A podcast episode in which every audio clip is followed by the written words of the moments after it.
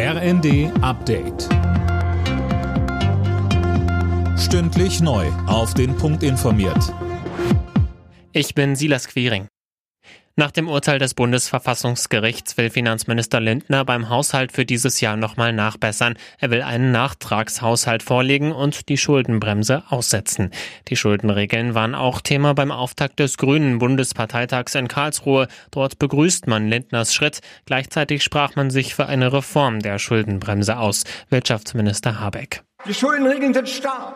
Wir brauchen sie aber zäh und ausdauernd und wach. Wach, indem wir sie um eine Investitionsregel ergänzen. Ein zeitgemäßes Update der Schuldenbremse, das wäre nicht ihre Schwächung, wie wir jetzt sehen nach den Debatten und den Folgen des Urteils. Es wäre ihre Stärkung. Die zwischen Israel und der Hamas vereinbarte Feuerpause soll heute früh beginnen. Das hat das katarische Außenministerium mitgeteilt. Am Nachmittag sollen dann auch die ersten 13 der insgesamt 50 Hamas-Geiseln freikommen. Wegen offener Fragen hatten sich Feuerpause und Geiselbefreiung verzögert. Die Gastronomie hat sich noch nicht wieder von der Corona-Krise erholt. Das zeigen Zahlen des Statistischen Bundesamtes zum Umsatz im vergangenen September. Jana Klonikowski mit den Einzelheiten. Demnach machten die Gastrobetriebe im September gut 12 Prozent weniger Umsatz als noch im September 2019. Besonders betroffen sind demnach Kneipen. Hier ging der Umsatz sogar um fast 35 Prozent zurück.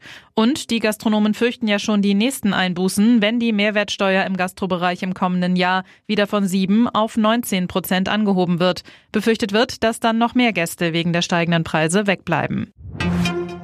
Strom und Gas werden mit dem Jahreswechsel für viele Menschen in Deutschland günstiger. Gut die Hälfte der örtlichen Versorger haben Preissenkungen angekündigt. Das zeigt laut den Funke-Zeitungen eine Verivox-Analyse. Insgesamt bleibt das Preisniveau aber immer noch relativ hoch.